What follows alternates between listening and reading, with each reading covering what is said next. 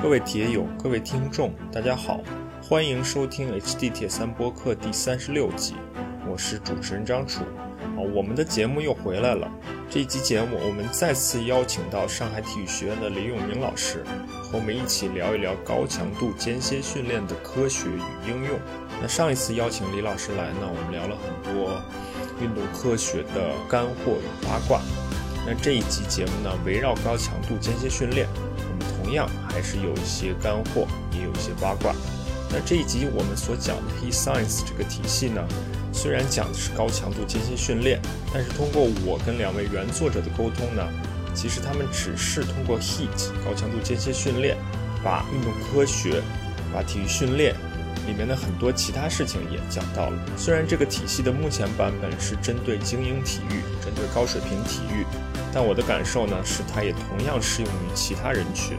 比如说业余的爱好者。甚至呢，它里面的一些思路、一些思维方式，也适合于我们日常的工作与学习。好了，话不多说，让我们进入今天的节目。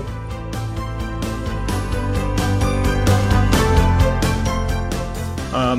欢迎李老师回来。呃，上次和李老师录我们播客的第一集节目呢，还相当于是我慕名的。去找到了李老师，和他聊了聊整个运动科学。他作为一个研究人员，整个运动科学的相关的一些事情。那上次聊完之后呢，很多又发生了很多事情，并且我跟李老师之间也产生了更深入的合作。我们两个人呢，共同的去翻译了一个叫《高强度间歇训练科学》的在线的课程。我们今天就围绕着这个课程来讲一讲相关的所有的感受收获。那李老师先跟我们打个招呼吧。好，各位朋友，大家好，我是李永明，很高兴呢，在这个平台跟很多应该算是听众了，能够有这个相对近距离的交流，然后顺便呢，也给大家分享一下我们在过去的一年半里面跟张楚我们在翻译《高强度间歇训练》这本书的时候的一些故事。好啊。简单说一下李老师的近况啊，其实李老师上海体育学院的教授。那他除了日常的研究和教学的工作之外呢，李老师也参与到了本次北京2022北京冬奥会的过程中。那现在呢，因为李老师是深度参与冬奥会过程中，所以李老师现在是在二十一天的隔离中。我们也正好是找在这个过程中找到了李老师，这个时间可能他更有保证一点。如果他二十一天隔离之后，可能就又投入到日常的紧张的工作和生活中吧。那就是我们高强度间歇训练这一套体系是由两位作者来发起，并且由两位作者来实现的。这个体系呢，现在目前有一个有一本书正在翻译的过程中。同时，我们今天主要讨论的是这个这个体系的一个在线的课程。除此之外呢，两位作者，两位原作者。还有相关的一系列的实践和应用。那我们先从我们怎么接触到这件事情聊起吧。其实我应该让李老师先说啊，因为他接触高强度间歇训练比我肯定是要早的。那最早的时候，李老师在是哪一年写过一篇中文的高强度间歇训练的综述？这个先给我们简单讲一下。呃，高强度间歇训练呢，或者是它背后再范围再放大一点，是间歇训练。那间歇训练呢是体育领域最常用的训练方法之一。嗯，那现在我们从应该是从体育专业的本科分开始呢，我们都会上一门课叫运动训练学这门课。嗯，这个课里面呢会介到会介绍到三种最常用的训练方法。嗯，那三种方法呢是分别是呢叫第一个叫持续训练法。嗯，也就是说训练过程里面没有任何间歇的，就是就是就是整个从运动一开始到运动结束。这个过程里面没有间歇的，叫持续训练法。那第二种方法呢，叫重复训练法。嗯，就是举个例子，我我体操，我表演一套节目，表演完之后休息一段时间，再表演第二次，再休息一段时间，这叫重复训练法。嗯，这个每两次之间呢，它的恢复是相对比较充足的。嗯，呃，第三类方法呢，就是间歇训练法。嗯，那间歇训练方法呢，是介于重持续训练法和重复训练法之间的一种训练方法。嗯，它有间歇，也是一次一次的重复，只是说它的重复，那每两次的重复中间的恢复不是很充分，不是很完全。嗯，它没有完全恢复情况下就进行下一次，这个叫间歇训练法。嗯，然后三种方法里面呢，这个间歇训练方法呢，由于它本身本身，呃，我们可以理解的是，正是因为它强度高了，很难进行持续训练，所以呢，它需要中间休息一下，以便于它可以维持下一次、下下一次的训练。所以间歇训练方法呢，在实际训练实践里面，往往用的比较多的是中等强度的间歇训练和高强度的间歇训练。按照这个传统教材里面的描述啊，嗯嗯，那实际上从今天的视角来看呢，从高强度间歇训练它的一个定义来看呢。就是我们传统的理解的中等强度的间歇和高等强高等强度的间歇，都是属于现在的这个定义里面的高强度间歇训练。嗯，也就是也就是在我们的强度在无氧域以放，或者是在嗯。最大乳酸稳态以上，或者是连接功率、连接速度以上的所有强度的间歇训练，都是高强度间歇训练。嗯，哎，这是从这个概念的起源，或者是我们从学习的这个过程。嗯嗯，那么再到后来呢，随着接触了很多不同的运动队，呃，尤其是一些耐耐力性的一些运动运运动项目，嗯，了解到呢，一些高水平的运动员呢，往往都是以大量的低强度的持续训练为主，嗯，呃，在此之外呢，会有少部分的高强度的间歇训练，嗯，呃，但是呢，大概是在两千零几年开始呢，零六零七的时候呢，那个几年就在国际上的就很热，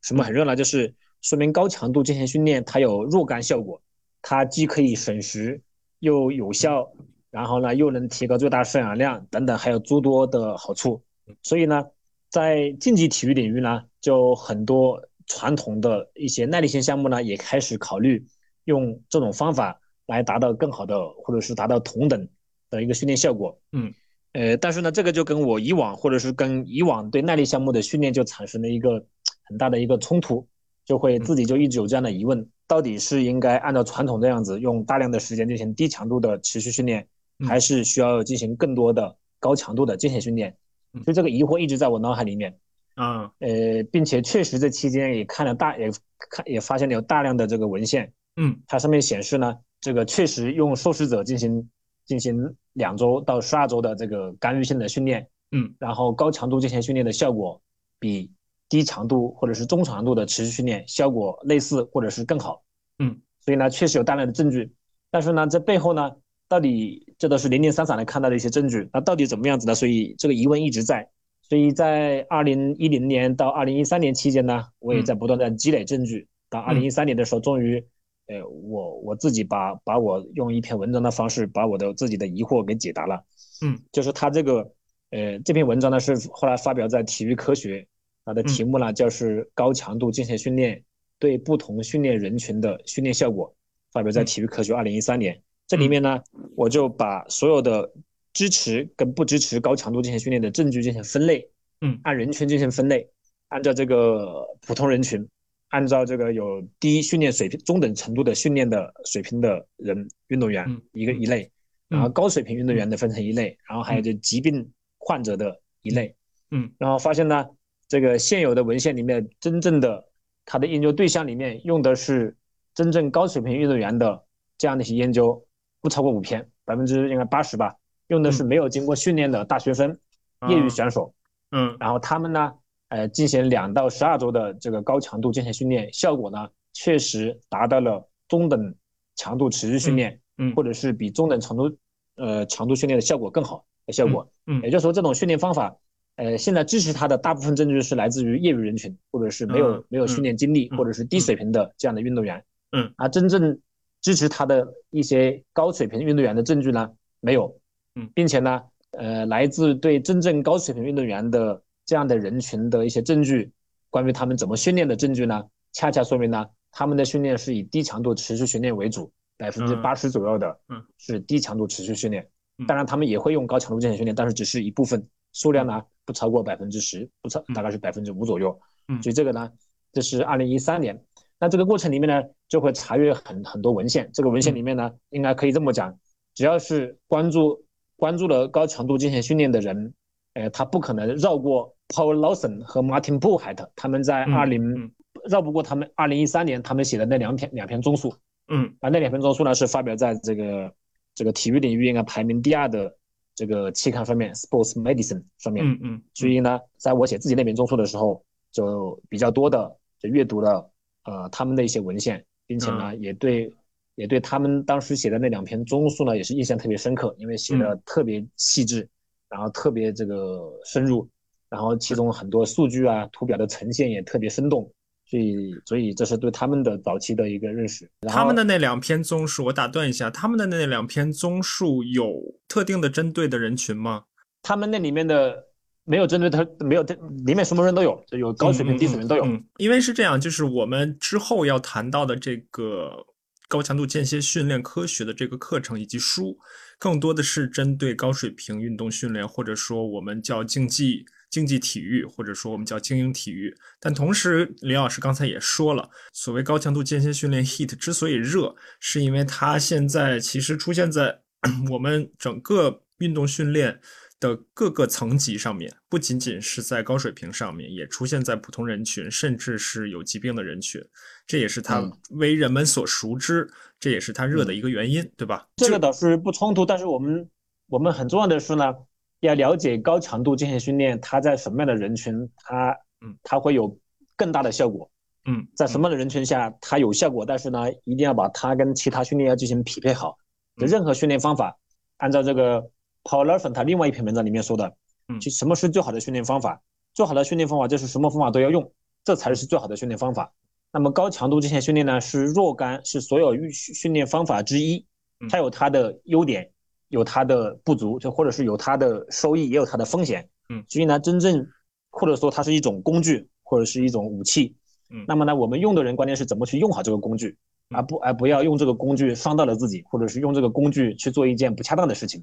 好啊，所以您当时写二零一三年写这篇综述的时候，我能不能理解，其实还是从自己的好奇心出发的，并且你想真正得到一些真实的答案，所以才去做这个相关的研究，关注 heat 这个领域。对的，其实二零一三年那正好还是我读博士期间，我博士论文做的跟高强度间歇训练没有关系，嗯嗯，但只是说我那几年我一直有这样的疑惑，我想去回答一下我的疑惑，就用用文献综述的方法。把相关的证据进行了一个整理，然后最后得了得到了刚才我说的这些结论。好好，然后我们就可能跳过中间的几年啊，时间快速推进到二零二零年。我们之所以今天有这个机会来讲这个高强度间歇训练科学的这个课程和书呢，是也是因为机缘巧合。那我们可能一会儿也会介绍一下两位作者。机缘巧合是什么意思呢？就是我在网上碰到了 Paul Larson，Paul Larson 是一个加拿大人。他有很强的个人耐力运动项目的基础，呃，我再说直接一点，针对我们的这个节目，他有很强的铁人三项运动的背景。他自己是在年轻的时候是一个怎么说呢，半职业的吧，半职业的铁人三项运动员。后来从事了科研之后呢，他也没有放弃这个运动，他一直以教练的身份，以科研人员的身份参与到这项运动里面。所以我在网上碰到 Paul Larson 的时候呢，他这套。英文的课程刚刚推出没多久，所以呢，我们一拍即合，就是想能不能把这套课程引进，用中文的方式引进到中国。那我和泡泡达成一致之后呢，我们就想，我们需要一个国内的专家来做相关的支持。那其实说到这儿呢，那李老师，我觉得不管是在当时还是在现在，那也是不二的人选了。因为那个李老师当时的那篇综述，让我觉得他可能是国内为数不多的，如果不是唯一啊，为数不多的关注这个领域并且研究的比较深入的学者吧。你还记得当时我我们找到你的情景吗，李老师？当时应该是我们前期先先是做过一期节目，是吧？有过有过一个初步的合作，后来你跟我讲这个事情，嗯，呃，你跟我讲的时候，呃。这个这个我先插一句，其实我还挺佩服像这个像张楚以及跟张楚类似的这样的很多 很多做科普的，就自己也在参与这个项呃呃运动，参与某个项目的运动也做一定科普，然后英语水平也比较好，对国际的这个动态也掌握的比较嗯。比较及时的这样的，我认识好几个人啊，包括张楚还有这个王开元，这个咱们咱们都都认识，可能还有几个对。呃因为什么呢？其实。这一点呢，我觉得咱们国内很多，甚至很多在大学里面从事教学科研的人呐，嗯嗯嗯，呃，甚至在一些科研机构的人，我觉得很多都不如你们，对一些这个领域的动态有这么这么了解，嗯嗯，呃，然后以以这个为例吧，就是我呃，我尽管认识这两个人，也知道这本书，但是呢，我我我第一时间知道他们出了这个课程呢，是经由经由你告诉我的，嗯嗯，所以呢，这个我还是就是就类似这样的事情呢，包括有时候张楚也会给我发一篇文章。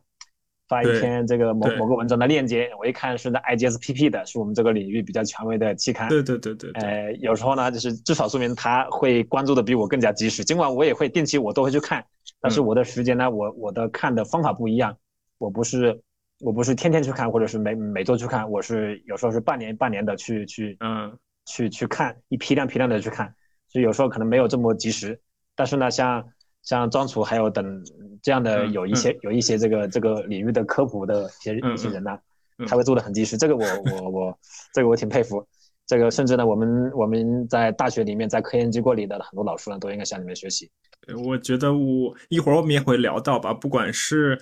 我自己也好，还是两位作者也好，还是刚才我们说李老师为什么会写那篇中中文的综述呢？其实都是好奇心的一个驱动吧。并且当时呢，我对。Paul l a s 呢，了解的也是很肤浅。我了解他更多的是了解通过他的文章，我知道他写过什么文章，他在哪里工作，这个我知道。但是他背后更多的故事呢，我是不知道的。也知道在参与了翻译他的这个教教材的时候，参与翻译他的课程的时候，才因为教材里面的前面的有一小部分，呃，Paul 跟 Martin 呢，他们会介绍自己的成长经历、求学经历，以及这个在高强度进行训练方面的一个认识经历。所以呢，也对他才了解到，他以前是从事铁三的运动员，以及呢，从事了相当相当一段时间铁三的研究，以及呢，在新西兰国家队的时候呢，也专门负责过铁三的这个项目的科研。再到后来呢，他自己也更加深入的去从事以铁三为算是一个职业了，呃，在开始开始执教一些一些国际上的一些职业运动员，所以也是经由这个途径呢。对他们有更深入的了解，更加全面的了解。就是我们现在谈的这些，包括这个节目这一集之后谈的一些事情呢，李老师简单的写了一篇小文章，引进、翻译、制作的这个过程，李老师也有很多心得。这个心得呢，通过文字的方式，他用小文章表达出来。我也会把这个小文章放到我们节目下面，大家有兴趣的也可以看一下。当然了，我们这个我们两个人对话肯定内容会更丰富一点啊。所以，呃，刚才说了其中的一位作者就是加拿大人 Paul Larson，那另外一位作者呢，他叫 Martin Boucher，他是一个法国人。他其实这两个人的经历很类似，这可能也是为什么他们两个能够走到一起的原因之一吧。那李老师帮我们简单介绍介绍一下 Martin 这个人。Martin 呢，我认为他就是我对 Martin 的这个敬佩的。程程度啊，比说实在话，比 Paul 要更高一点，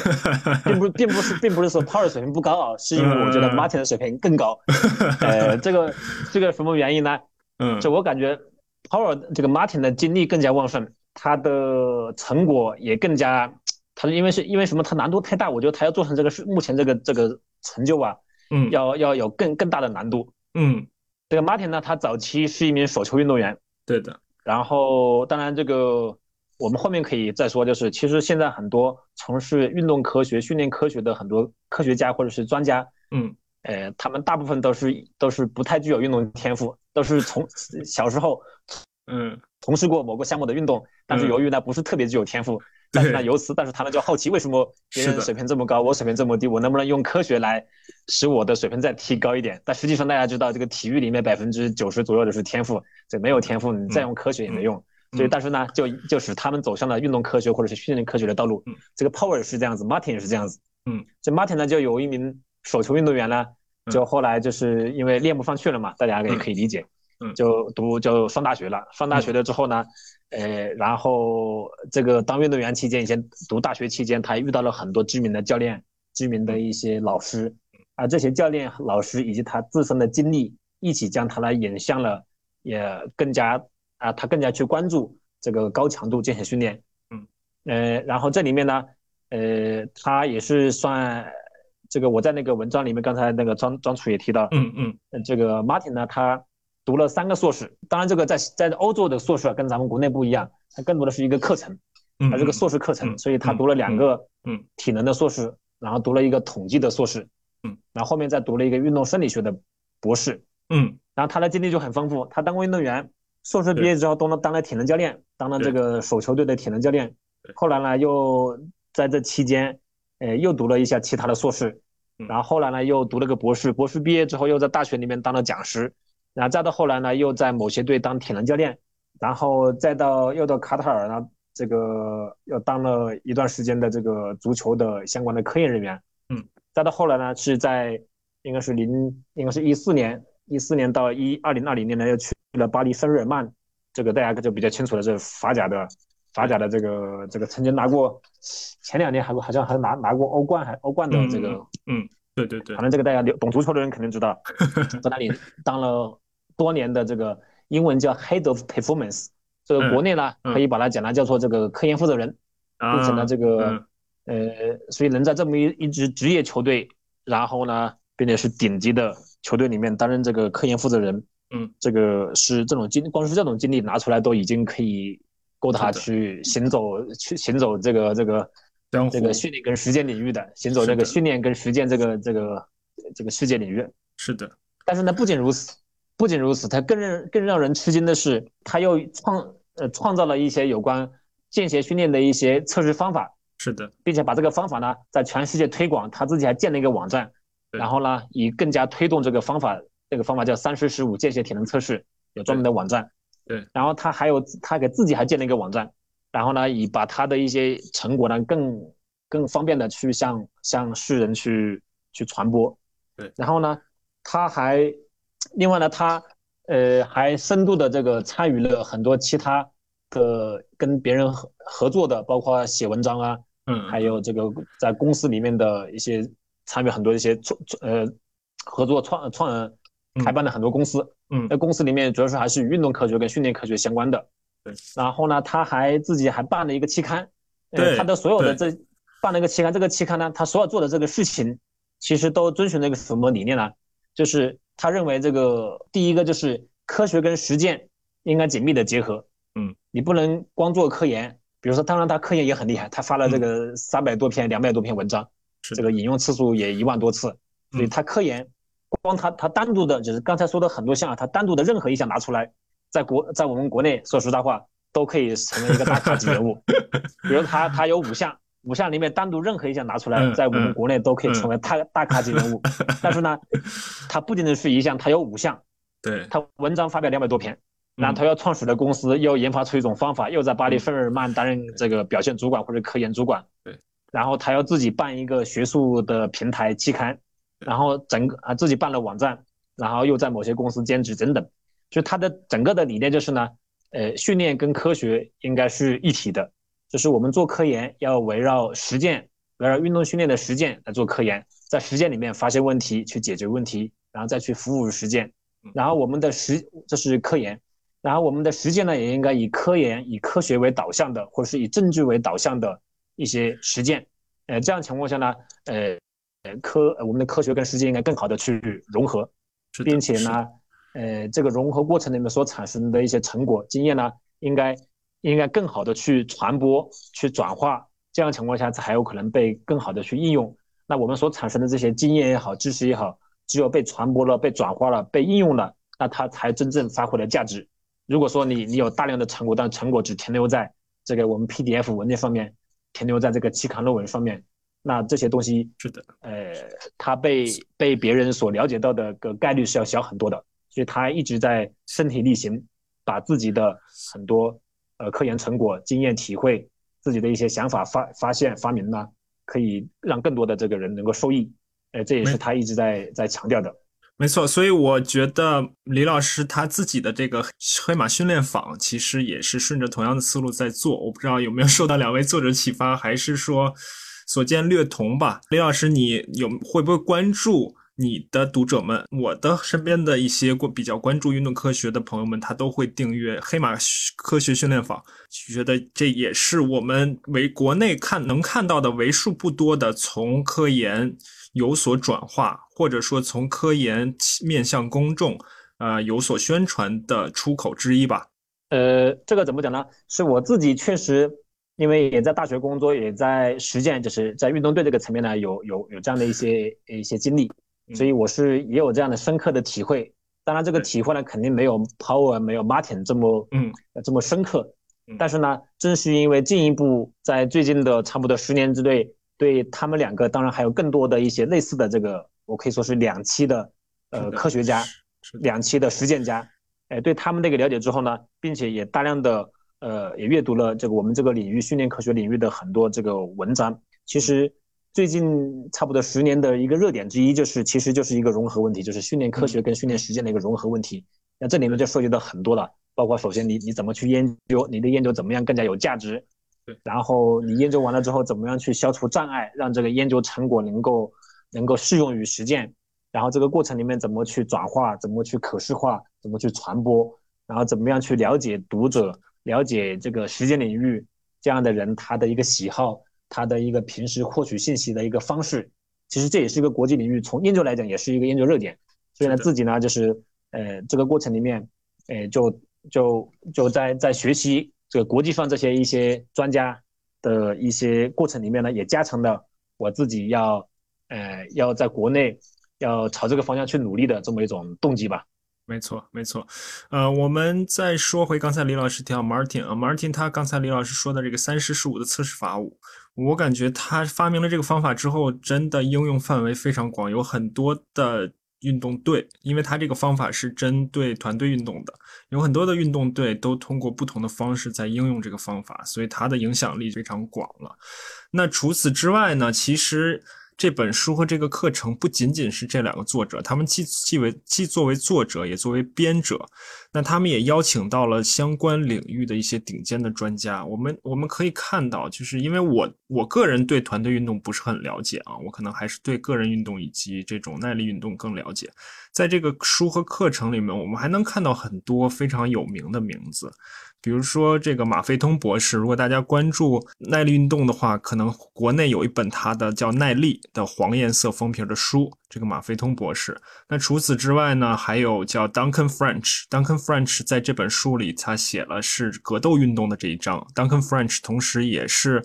呃，NSCA CSCS 就是最有名的一个体能教练的认证的第三版还是第四版的主编。那除此之外呢，还有叫 Allwind Sandback，就刚才李老师也提到，国际上面一个顶级的期刊叫 IJSPP，这个挪威人呢也是这个 IJSPP 最新任的主编，他负责了越野滑雪这一章。李老师还曾经翻译过他们的文章。那我能看到的名字呢，还包括 Daniel Plus，Dan Plus 其实是跟 Paul Larson 在一起的。Dan Plus 如果又回到我们，Plus 呢，严格来讲是是那个 Paul 的这个博士生。对对，然后我早期我在我在二零一二年的时候，二零二零一二一二年的时候，我跟 Plus 还见过一面啊，是吗？这个当时我在国家，因为 Plus 的博士论文做的做的是赛艇的心率变异性，对。然后呢，我我一二年的时候，那时候还在德国上博士，然后有一次我跟国家队去卢塞恩去进行赛艇的世界杯比赛的时候，他随这个新西兰的，因为新西兰还是澳大利亚跟新西兰的新西兰这个国家队。去，当时他是个学生嘛，去当随队科研啊。然后我们当时因为仅仅有另外一个一个老师就是介绍之后，让我们在那见一面，所以我我们在在卢塞恩还见过一次面啊。然后 Plus 这个人也很神奇，如果说到铁三的话，那他既做赛艇，然后就是在我们的书和课程里面，他既负责赛艇这一章，同时也负责铁人三项这一章。然后心率变异性那个好像他也参与了，因为他的博士论文做的是赛艇的心率变异性。Dan Plus，如果你关注铁人三项的话，你有可能认识他。他很神奇，他除了做科研，他在赛艇以及铁人三项里面做相相关的一些科研工作，出现在我们的书和课程里面。那同时呢，他是埃尔曼夏威夷世锦赛年龄组记录的保持者，大概是好像是二零一九年吧，八小时三十分左右。所以他就像我们刚才说的一样。他既是一个科研人员，高水平的科研人员，同时他自己也是一个非常高水平的运动员，同时他自己也做铁人三项的教练。说的比较细啊，如果大家关注的话，西班牙人哈维尔·戈麦斯，戈麦斯最近从标准距离的铁人三项转到了长距离的铁人三项，就找了 Dan Plus 做他的教练。铁三的一个小细节啊，所以说说来说去，包括我们刚才说的越野滑雪的这个挪威人 Sandback。他我听了他的节目，我也给李老师发了。他的这个节目里，他自己说，他现在十公里还可以跑到三十二分。我听了之后，我下巴也快掉下来了。然后还有就是刚才李老师说，就他们既做。既做很多的应用，同时他们科研上也很强。这个我跟李老师之前也聊过，就是像 Martin 和 Paul 这这样的人，他们在科研上好像就是他们的发文章就是顺手的事情。有了实践的经验，有大量的信息和数据的积累之后，他们不是为了发文章而发文章，他们就是把自真正是把自己的一些成果变成了学术文章，是这样吧，李老师？对的，感觉他们就是顺带着把文章给发出发出来了。对，而且是很高影响力的文章。对，然后这些这些那个，因为这本书也好，或者这个课程也好，后面一半是具体二十个项目。啊，刚才那个提到了这个菲菲利普马菲同，这个还有这个丹呃丹尼尔普鲁斯，还有这个赞拜克。嗯，那我这边呢，其实这个书里面好，我可以有几个我们是相当于一起工作过的。对，肯定有这个，比如说那刚才你提的那个 Duke and French。嗯，他现在大家知道，这个上海，咱们上海有一家 UFC 在那个静安区啊。这个 UFC 呢是综合格斗嘛？对，综合格斗呢，这个杜肯呢是 UFC 的副总裁啊，并且这个杜肯，并且这个当然不是中国区的副总裁，是整整个全那个全球的全球的 UFC 的副总裁。嗯，但这个杜肯，你再去了解他的背景，因为我们同时去年，呃，应该是去年年底吧，嗯，我们刚刚翻译完杜肯的那本书，就是。就是叫 CP CPSS，就美国体能协会出的这个在运动表现与训练科学家的这么一个这本书里面，杜肯呢是主编，嗯，是主编。这个杜肯呢，他师出师出名门，他的导师呢是美国体能协会的创始元老之一 William Kramer，这个大家懂力量训练的人呢肯定会知道，这是那个杜肯 French，然后还有个这个 Joseph Cohn。就这个 Con 呢是在中国工作过的，他以前是美国有一个叫 AP 或者叫 Exos，它里面的一个员一个员工，然后后来被派到中国工作。嗯，那，当时呢我们在国内也认识，他在中国国家队工作。对，所以我刚才其实说错了，就是 Duncan French 他不是 CSCS，就是美国国家体能协会 CSCS 的主编，他是 C。就 CPSS 对 CPS 相当于他又出了一个更高等级的，我不不知道算不算更高等级的认证，因为 CSCS 是针对体能教练。什么呢？他针对就是美国体能那个正好咱们说的这个这个东西啊，说的这个人啊，美国体能协会呢，它起家于力量训练，对，但是后来呢，它就是呃进一步拓展的，它的 NACA，它这个 C 那个英文字母 C 在起它创始的时候是 Coach，是力量教练和 Coach。但后来呢，他们发现他们他们呃成立这个组织，这些平时这个七十几个力量教练呢做的事情里面，它不仅仅是力量训练，还有其他的一些心肺方面，所以他们就把这个 coach 呢改为 conditioning，改为 conditioning 就是偏偏心肺耐力了。所以这个组织呢，在八一年的时候出推出他们第一个认证，就是 CSS，那就是呢认证体能教练，什么意思呢？就是在运动队里面做体能训练的这个群体叫 CSS。呃，再往之后呢，他们出过特种人群的这个认证，就是专门在部队里面啊，嗯，或者是在一些什么消防啊、火呃这这这个人群里面检查呀，做这种认证的。然后这个刚才提到这个 CPSS 他们推出的第三个认证，就是呢，针对在运动队里面做科学研、做科技服务的这个人群，包括体能教练，他们的一个认是一个更大范围的竞技体育的一个认知的 CPSS。所以其实我们这个课程和我们这个书也是针对体能教练。所谓我们我们所谓的体能教练，如果在他们那边的话，可能就是刚才李老师说叫 strength and conditioning 这样的体能教练，同时也针对相关的运动科研人员、运动科学家，因为我们的课程里面也涉及到一些数理统计的事情。对的，你像那个这个 Paul Martin 这本书里面，他们主编的书里面邀请那个 Duke French 来写了一章。而那个 Dukan 那本他的那本书里面呢，要邀请 Martin 和和 Paul 来写了他那本书里面的一章，所以他们其实是一个都是一起合作的，在不同领域，只是说切入的视角不一样。啊，Paul 跟 Martin 呢是以高强度进行训练的视角来讲训练科学，然后这个这个 Duke French 呢是从训练科学的角度里面涉及到高强度间歇训练。是的，然后这个作者里面还有一个叫 Aaron Cones，Aaron Cones 呢是也是。运呃国际训练科学领域呢一个顶顶尖的科学家之一，他在悉尼科呃应该悉尼科技大学工作，嗯，应该说他是全球做就是训练负荷的一个知名的专家之一，他在澳一个澳大利亚人啊，那所以说里面里面的很多这个作者啊，呃或者参与的作者，其实呃真正的了解训练科学、了解竞技体育的人呢，其实会看到很多熟悉的面孔。所以这么我们这么去介绍的目的呢，是想干嘛呢？是是想说明呢，这本书里面的作者都是来自全世界顶尖的、横跨理论跟实践或者科学跟实践的两栖的这些，呃，说是研究人员也好，或者实践家也好了，来一起共同完成的编编写的这么一本书。所以这个书的质量还是挺高的，也代表了很多很前沿的一些理念、知识、方法。对我们，我们插入一个插入一个硬广，因为对于我来说呢，我虽然对。嗯，运动科学也感兴趣，但我可能更还是更偏应用一点吧，因为我自己个人也作为铁人三项和游泳的教练嘛，所以，所以我看了这本书之后也是有很多收获的。之所以有很多收获，是因为它的应用性也很强，它不仅仅是在谈理论，谈去谈运动生理，它和它和实际的联系是非常紧密的。这个课程的我们我们这本书和这个课程大致的结构呢，是说它有两部分。第一部分呢是讲高强度间歇训练相对来说偏理论的一部分。第二部分呢，它是针对了二十个不同的运动项目，每一个项目如何去做高强度间歇训练。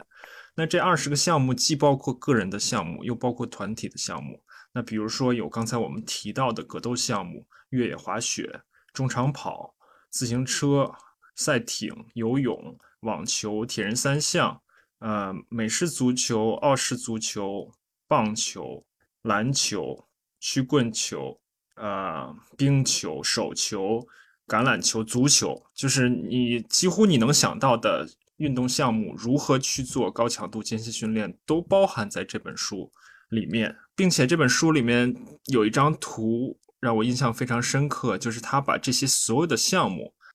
放在了一张图里面。这一张图呢，有两个不同的维度，或者说有三个不同的维度吧。一个是横轴是耐力，然后纵轴是速度和力量，就是这些所有的项目都可以用这些维度来做一个区分。那我们节目听众常接触的耐力项目呢，那可能就是需要更强的耐力，都是在这张图的右边。相对来说，速度需求少一点，力量需求也少一点。我们刚才说到这个课程分为两个部分。或者说，这个高强度间歇训练的科学与应用这本书分为两个部分，而我们这个课程呢，这次目前集中在第一部分。第一部分偏这个高强度间歇训练的理论的这一部分，当然里面也有很多实践应用的经验，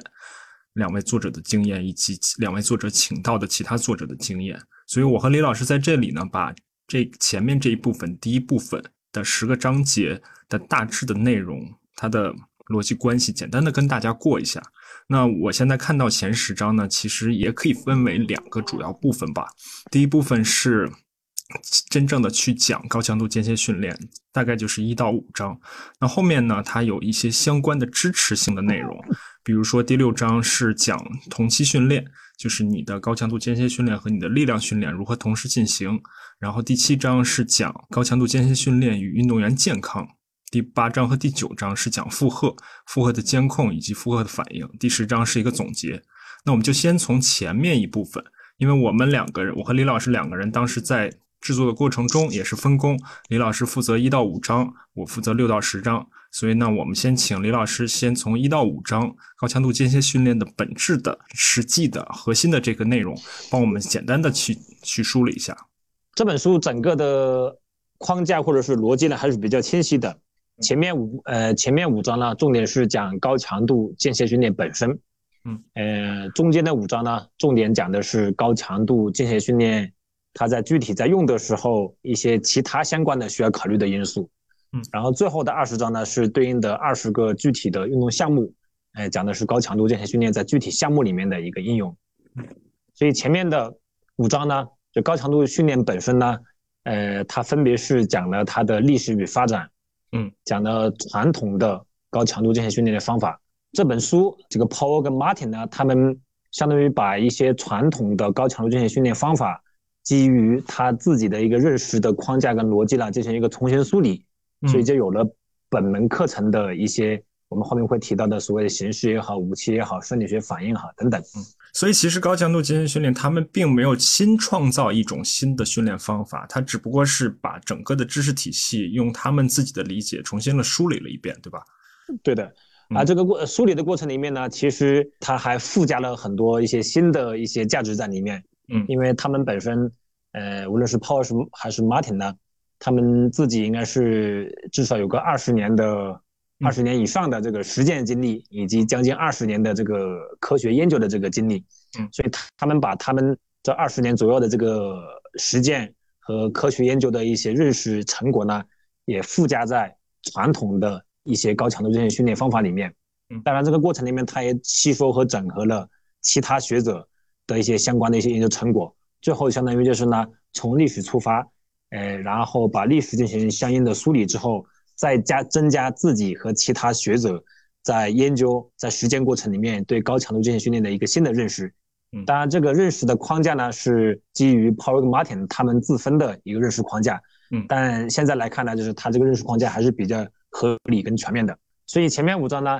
你看第一章是讲的高强度间歇训练的历史与发展。嗯，第二章讲的是传统的高强度间歇训练的方法。嗯，第三第三章呢讲的是高强度间歇训练的生理学目标。嗯，第四章呢讲的是如何具体去操控这个高强度间歇训练。嗯，第五章呢就是讲的如何具体的去精调。啊，大概是这个这五章呢讲了高强度间歇训练的一些相关内容。所以就像刚才讲的，高强度间歇训练呢并不是 Paul 跟 Martin 所新创的一种训练方法。其实我们从任何一本运动训练学的教材里面去看呢，这个间歇训练本身就是很古老的一种，相对来讲很古老的一种或者经典的一种训练方法。呃，尤其是上个世纪从二十年代、三十年代是高强度极限训练第一次兴起的这个时候，当时呢，不过当时的高强度极限训练呢，它之所以兴起呢，主要是得益于一些运动员、一些知名运动员在一些重大比赛取得重大成功的。这些案例，因为这些运动员成功了，所以才引起了人们对高强度极限训练的一个重视。但是那个时候呢，其实对高强度间歇训练的所有的认知呢，还是基本上是一片空白，更多的是一个效仿。嗯，对成功运动员的一个效仿。我在其他场合也讲到了，其实如果回顾耐力训练这个历史呢，可以看到过去的一个世纪里面，我们人类在使用高强度间歇训练和低强度持续训练。这个偏爱的过程里面呢，其实是一个历史的钟摆，嗯，它会从在某些特定的时代，会这个钟摆会摆向一端，在某些时候呢又会摆向另外一端，嗯，所以这个钟摆的两端呢，就是对应的是低强度持续和高强度间歇。呃，到了二十一世纪之后呢，这个摆钟又摆回了高强度间歇训练，嗯，也就是说，这个我们看在过去的呃一个世纪里面，基本上就来回摆了四次，但是这个摆钟我们需要注意的是。它上一次摆向这一边，跟这一次摆向这一边是完全是不同的一个概念。嗯，呃，比如说高强度间歇训练第一次摆向它的时候，是一个很原始对高水平运动员的一个效仿，但是它背后的原理为什么是这样子，并不清楚。而这一次在百项去百项高强度间歇训练的时候呢，进入二十一世纪，这个时候呢，人类对高强度间歇训练已经有了很深入的了解，并且呢，呃，它的前提是，尤其是对于很多耐力性项目来讲，前提是。在重视低强度持续训练的前提下，更加重视高强度间歇训练的质量，所以它这个意义是不一样的。所以这也是整个高强度间歇训练的一个发展的这个历史，呃，一个情况。那么第二章呢，就是讲了很多不同的一些传统的高强度间歇训练的方法，在过去的一个世纪里面，人们也在实践里面反复去，呃，去探索。而这些方法呢，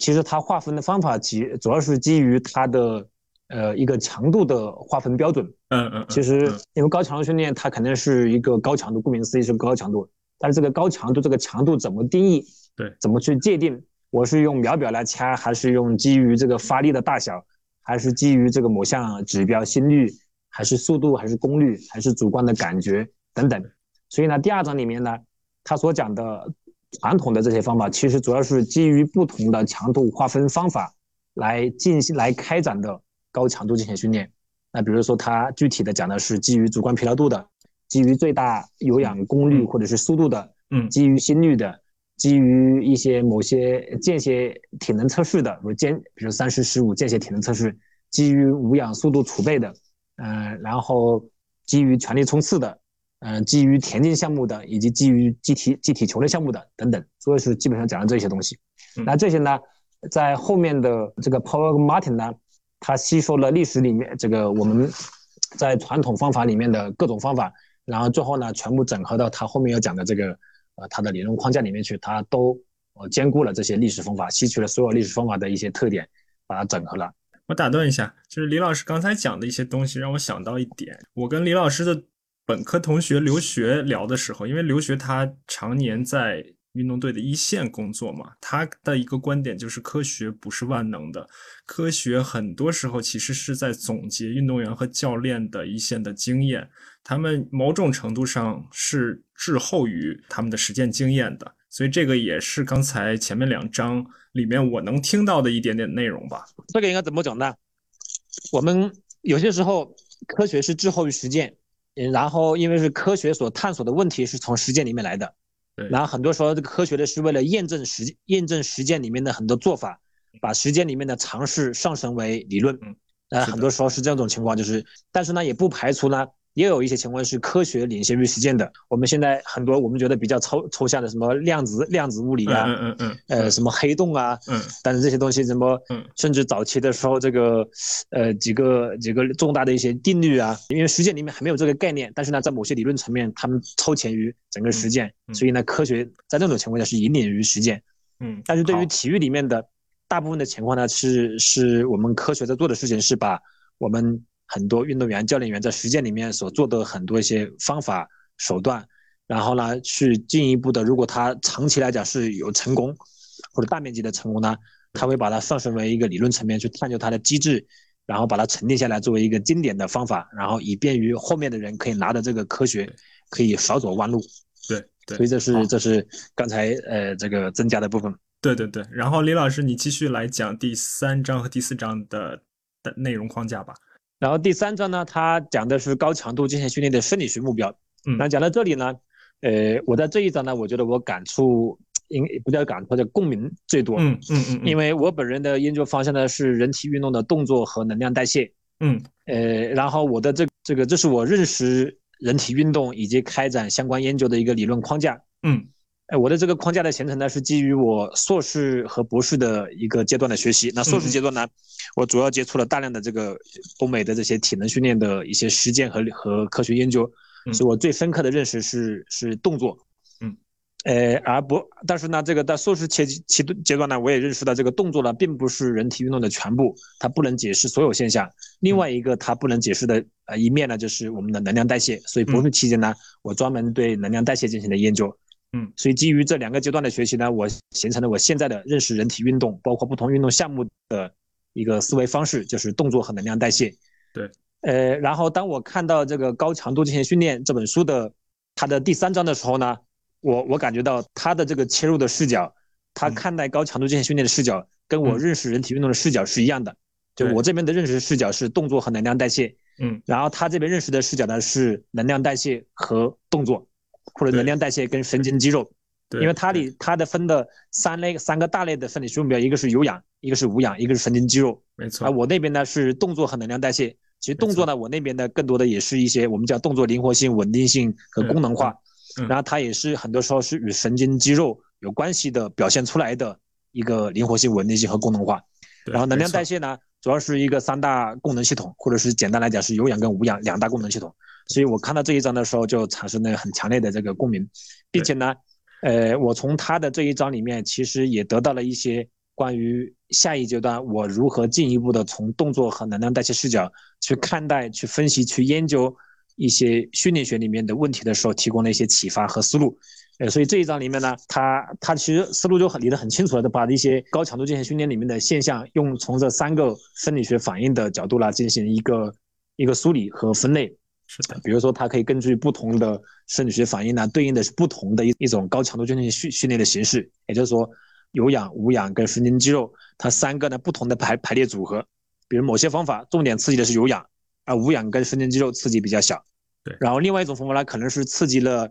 无氧和跟神经肌肉，有氧又比较少。所以它这个不同排列组合呢，就形成了后面他要讲到的这个六种高强度间歇训练的武器，或者严格来讲是五种高强度间歇训练的武器。对，所以这个呢，也也也给了我很多这个启发。嗯，然后第四章呢，它讲的是具体如何去操控高强度间歇训练。嗯，呃，那个操控的方式或图包括呢，呃，运动的时候，因为高强度间歇嘛，高强度间歇训练肯定是有运动有休息，运动休息，运动休息这个不同的这个这个次数跟组数。那么运动的时候对应的有有强度跟持续时间。那休息的时候、恢复的时候呢，有强度跟持续持续时间，然后以及它的对应的有组数、组长，还有它的总的量，还有就是它以什么样的运动方式，是跑还是跳还是游还是骑来开展这个高强度间歇训练。然后在此之外呢，还考虑到一些环境因素、营养因素和地面的地面状况等等。没错，所以通过这个十二个变量呢，就可以来进行不同的操控。它这一章里面呢提到了，如果从纯数学角度来讲，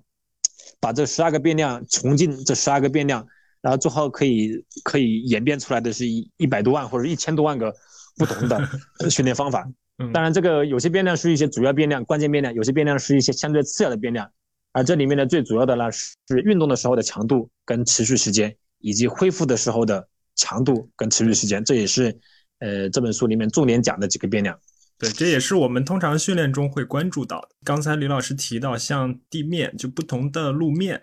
包括环境的因素，包括营养的因素，这些是给我开了一些眼界的。就是我们虽然这些看起来没有那么的主要，但是对于不同的运动项目，对于不同运动员。来说肯定还是有区别的，嗯，它在不同的十二个变量呢，呃，最终通过操控操控这些变量，可以调整我高强度间歇训练对有氧、对无氧、对神经肌肉的一个反应的大小，呃，就可以形成按照他说的是五种武器，五种高强度间歇训练的武器或者是形式，嗯。嗯，第一种呢是叫长间歇，第二种呢是短间歇，第三种呢是是重复冲刺训练。嗯嗯，第四种呢是冲刺间歇训练，嗯，第五种呢是基于比赛的高强度间歇训练。那这些不同的，就这这些这五种呢形式呢，呃，分别对应着有不同的强度、时长以及恢复的时长跟强度，呃，主要是基于这四个主要的变量。呃，那么这是前面五章的这个情况了。那第五章前面四章，那第五章对应的是金条，嗯，那所谓的金条就是呢，就是我我有了前面的生理学目标。然后我也有了刚才的对应的五种武器，然后呢，我也在通过这十二个变量呢进行进一步的这个调整，最好呢要适合我这个方法，要适合我这个项目的这一个运动员，他在某个训练阶段的某个情境下的具体的训练，所以就是要精调了。因为前面前面讲的都是一般性的原则，但是这一种方法是不是适合这个项目，是不是适合这名运动员，是不是适合这名运动员在目前的这个训练阶段，是不是适合？这个运动员所处的这个运动情境，所以就需要把前面的这个这些东西再进行精细的这个调整，以确保了这个方法它能够真正的呃去适用于每一个运动员的特定阶段。嗯，所以这个就是前面五章的大概的内容。对，那李老师，我们简单的讲了一下前面五章，我用更简单的方式来讲一讲我之前负责的后面的四章或者五章吧。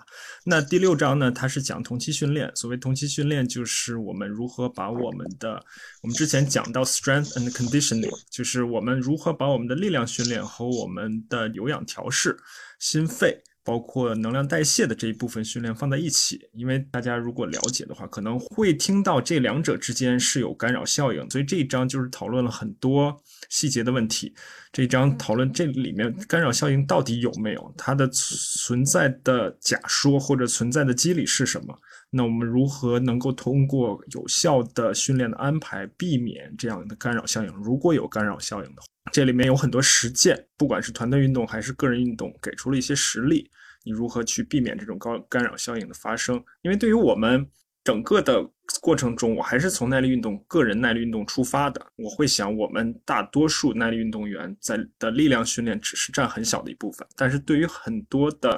其他的项目来说，他们的力量训练以及他们的有氧的训练都是必不可少的。所以他们在他们的运动项目里面，这种冲突可能会更明显一点。那第七章呢，是讲运动员的健康。这一章我觉得是在整个这一部分里面，跟高强度间歇训练没有那么直接关系，它更多的是讲的一种思维方式吧。我我我之前其实也写过一篇文献的一个解读吧，讲马费通博士这个人本身也很神奇，我们以后有机会再说。那他的这个。他一直秉承的这个理念以及秉承的这个思维方式，是我们需要去关注的。比如说，呃，在训练中，这种 no pain no gain 的这种思维方式，会给我们带来很多的负面的效果。然后他还提到了，呃，有很多运动员他看起来在体能上是很强健的，体能水平很高，但他作为一个人他是不健康的。所以这里面就是马马飞通博士他会从不同的角度，会从营养的角度，会从训练的角度、压力的角度去讲这样的事情。然后第八章和第九章其实是自也算是自成一套体系吧，他们是在讲负荷，就是我有了训练之后，我如何去监控这个负荷，然后我这个负荷会给我长期的运动表现、运动水平带来什么样的影响？那监控负荷呢？这里面也都是两个人、两位作者以及其他的作者非常实际的经验的总结。因为我们如果看，我之前也看过普通的，比如说运动生理学的书。他讲负荷监控的时候，他就把血的监控若干项指标，尿的监控若干项指标，给你列一张表。但实际过程中，这些哪些是有用的，哪些是可操作的，哪些是运动员能够接受的，包括提到奥卡姆剃刀原则，包括爱因斯坦的名言：事情应该尽可能简单，但不是更简单。嗯，在团队项目中，因为我们对耐力运动个人项目还好说，我们一对一的这种，那团队项目，如果这一个团队一个运动队人数很多的时候，你如何去做这些啊负荷的监控？这个也是里面我学到的吧。因为 Paul 本人是作为铁人三项，所以他在书里面在课程里面会举很多铁人三项相关的例子。我们日常用的心率带呀、功率计呀。包括主观感受的打分啊，他都会举例说明。那第九章呢，就是训练负荷是不是给我们运动表现带来一个长期的效果？这个呢，也是跟刚才我说的第八章类似的意思吧。它也是从实践出发，我们到底用什么？比如说一个软件叫 Training Peaks，Training Peaks 它的一个理念就是说我关注我短期的训练负荷、长期的训练负荷这两者之间的关系，以及这两者为我现在的运动状态。能够形成一个相对量化的一个公式这样的东西，那这个作者在里面也讨论了相关的一些事情，包括这两章里面第八章、第九章关于负荷的这两章里面，他们都花了比较大的篇幅和精力去讨论科技的应用，因为我们现在身边有各种各样高科技的设备。有各种各样高科技的传感器监测手段，那哪些对于我们是有用的？哪些其实是一种信息的负荷、信息的负载？那基本上，我觉得我和李老师把，然后第十章其实就是啊整个第一部分的一个总结。所以我和李老师刚才 把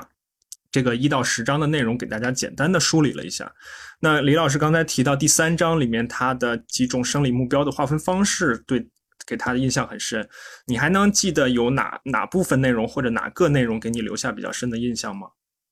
呃，除了第三章的生理学目标与我本人的研究产生了共鸣之外呢，那另外一个就是第五章了。嗯，那第五章呢，就是也我我觉得也是以往我们忽略的东西。很多人可能觉得我掌握了一种方法，我就拿着这个方法呢，就是去使用，但是呢，却忽视了任何一种方法。在用到具体的人、具体的项目、具体的情境下的时候呢，具体的训练阶段的时候是需要进行精调的，或者叫匹配，或者叫适配。嗯，嗯所以他第五章专门的讲了这一点，讲了高强度进行训练。前面讲的是一个基本的方法，在用到具体的的项目、运动员阶段、训练阶段和情境的时候呢，需要对它进行一个微调。所以这个呢，也是提示我们，呃，没有一种适用于。这个任何项目、任何人的，所以我们任何方法，哪怕是高强度训练训练或者其他的训练方法，大家在拿来使用的时候，一定要考虑到这个方法如何跟跟特定的一个情境、特定的人、特定的项目呢进行一个匹配，然后做了一些微调。所以这也是提醒我们呢，在用一些经典的方法的时候呢，我们应该呢，呃，一定要要考虑到它的应用情境。应用情境呢，其实对应的英文单词大家需要注意啊，这个它英文单词它叫 context。嗯，context 呢，其实早期的时候，有些人可能不太好翻译或者不太好理解，可能从字面意思呢，可能从那个四六级啊或者英文的字面意思来讲呢，是一个认识的单词。但这个单词在体育领域或者在具体的运动训练或者训练科学领域，它到底是一个什么意思？可能大家要需要注意了。呃，它很多时候呢，包括现在。不仅仅是这本这个高强度训练这本书，在很多其他的有关训练科学的一些论文里面，嗯，呃，最近我可以感觉到最近十年可能提的越来越多了。关于这个 context，也就是我们很多时候一定要考虑到这个情境，这个情境呢，是我们呃应该讲是是在最后一步在落地的时候，在应用的时候必须要考虑的一个因素。没错，就把它放把任何东西要放在一个情境里面去看待。没错，这也是应该是我在这本书里面得到的另外一个启发或者加深的我对它的重要性的一个认识。没错，Martin 有一句名言说的，他说啊，content is key，就是内容很重要。但是 context is king，就是整个的情境是更重要的。那李老师说完他的那个印象深刻的，我其实我想在最后再说一个整个书最后一部分，就第十章他们的一个总结吧，类似于一张他们用了一张图做表示。这张图的左边呢是舒适区，右边是不舒适区。那在这张图里面会有三类人，那一类人呢就是。永远的待在舒适区里面，他们觉得我是最好的，但是这种肯定是自欺欺人的，这种就只能给你带来一些安全感和停滞。然后另外一种人呢，可他可能偶尔的会走进不舒舒适区，这种人可能会觉得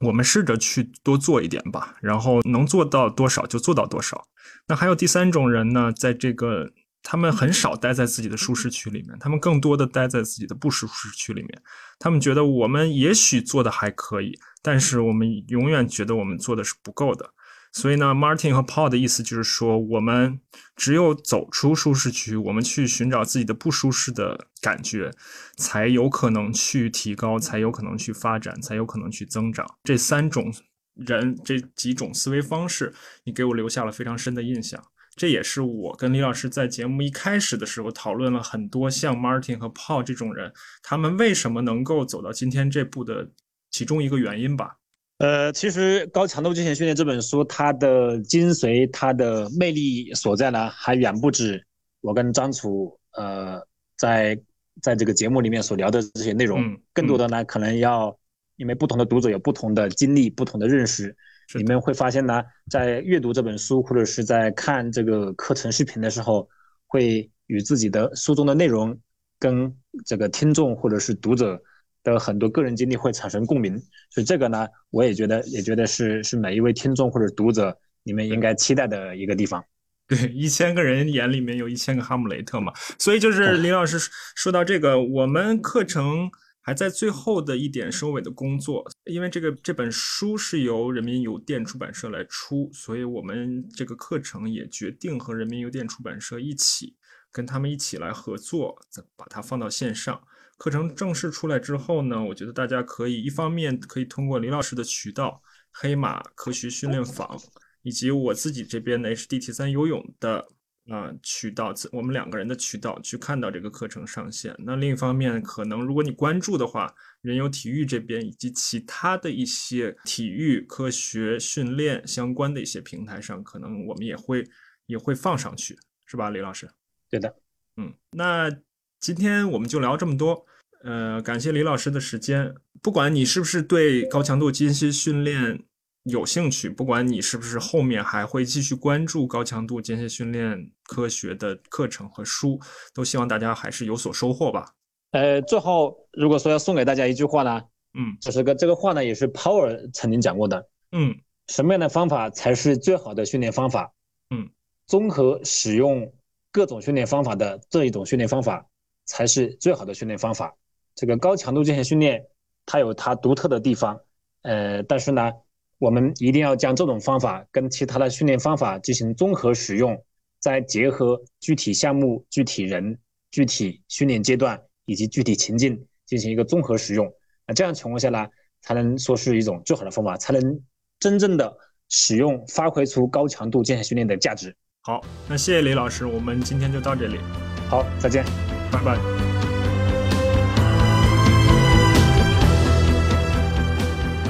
好了，今天的节目就是这些。像节目最后提到的，关于课程及书本身，有后续消息我们会及时通过各种渠道、各种平台来发布。感谢大家的关注，同时呢，对这个节目本身也继续欢迎大家点赞、关注、转发。在关注 HD 铁三播客的同时呢，大家也可以继续关注我的公众号 HD 铁三游泳，里面也会定期的有内容更新。有我们的周报，也有我们的文献解读。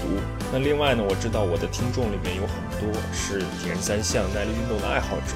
但同时呢，我不知道听众里面有没有运动科学、体育训练相关的研究人员或者在校学生。那如果你对这类话题感兴趣呢，